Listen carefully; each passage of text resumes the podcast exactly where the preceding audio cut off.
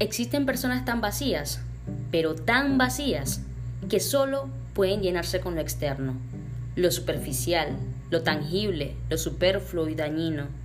De hecho, son esas mismas personas que se preocupan por encajar en todo tipo de ambientes y por ende se toman el tiempo de actuar con un papel extra en las películas de otros. Suelen copiar conductas y patrones que aseguren su estadía dentro del entorno en el que están.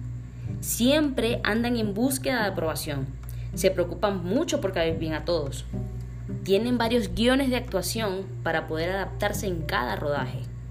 Básicamente, son personas que no conocen su verdadero poder, ese que los hace únicos y genuinos.